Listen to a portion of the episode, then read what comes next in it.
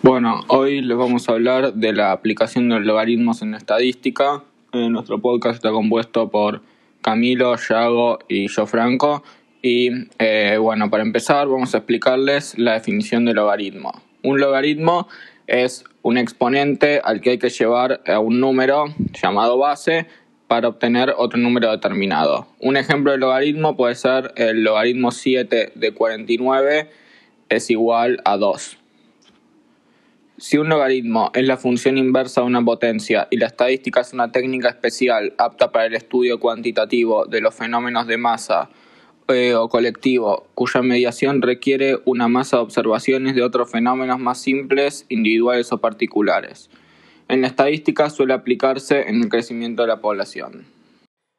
Una de las principales aplicaciones es para calcular el crecimiento de la población. Estos logaritmos se usan ya que crece tan rápidamente y exponencialmente que para simbolizarlo se utilizan logaritmos, eh, por ejemplo, el logaritmo de base 10, log 1, o logaritmo de base 10 es igual a 100. Log de 1000 es igual a 3. Para no tener que escribir estos números tan grandes como por ejemplo 1000 millones, esto es igual a log 9. Una de las aplicaciones más conocidas es para calcular el crecimiento de una población, ya que las poblaciones crecen exponencialmente, como lo hace un logaritmo. Eso.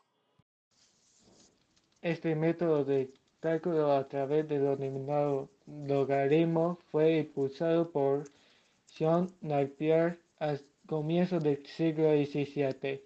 El método logarítmico no solamente contribuyó en cuanto al avance de la ciencia, sino que además se convirtió en una herramienta fundamental en el ámbito de la astronomía, haciendo más simples cálculos realmente muy complejos.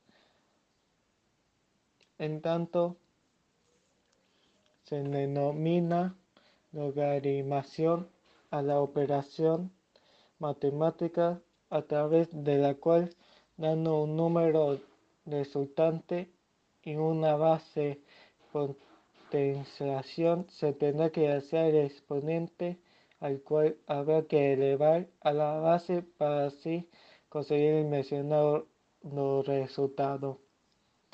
Tal como sucede en la suma y la multiplicación que tienen sus operaciones opuestas, la división y la resta, la logaritmación tiene una, a la exposición como su función inversa.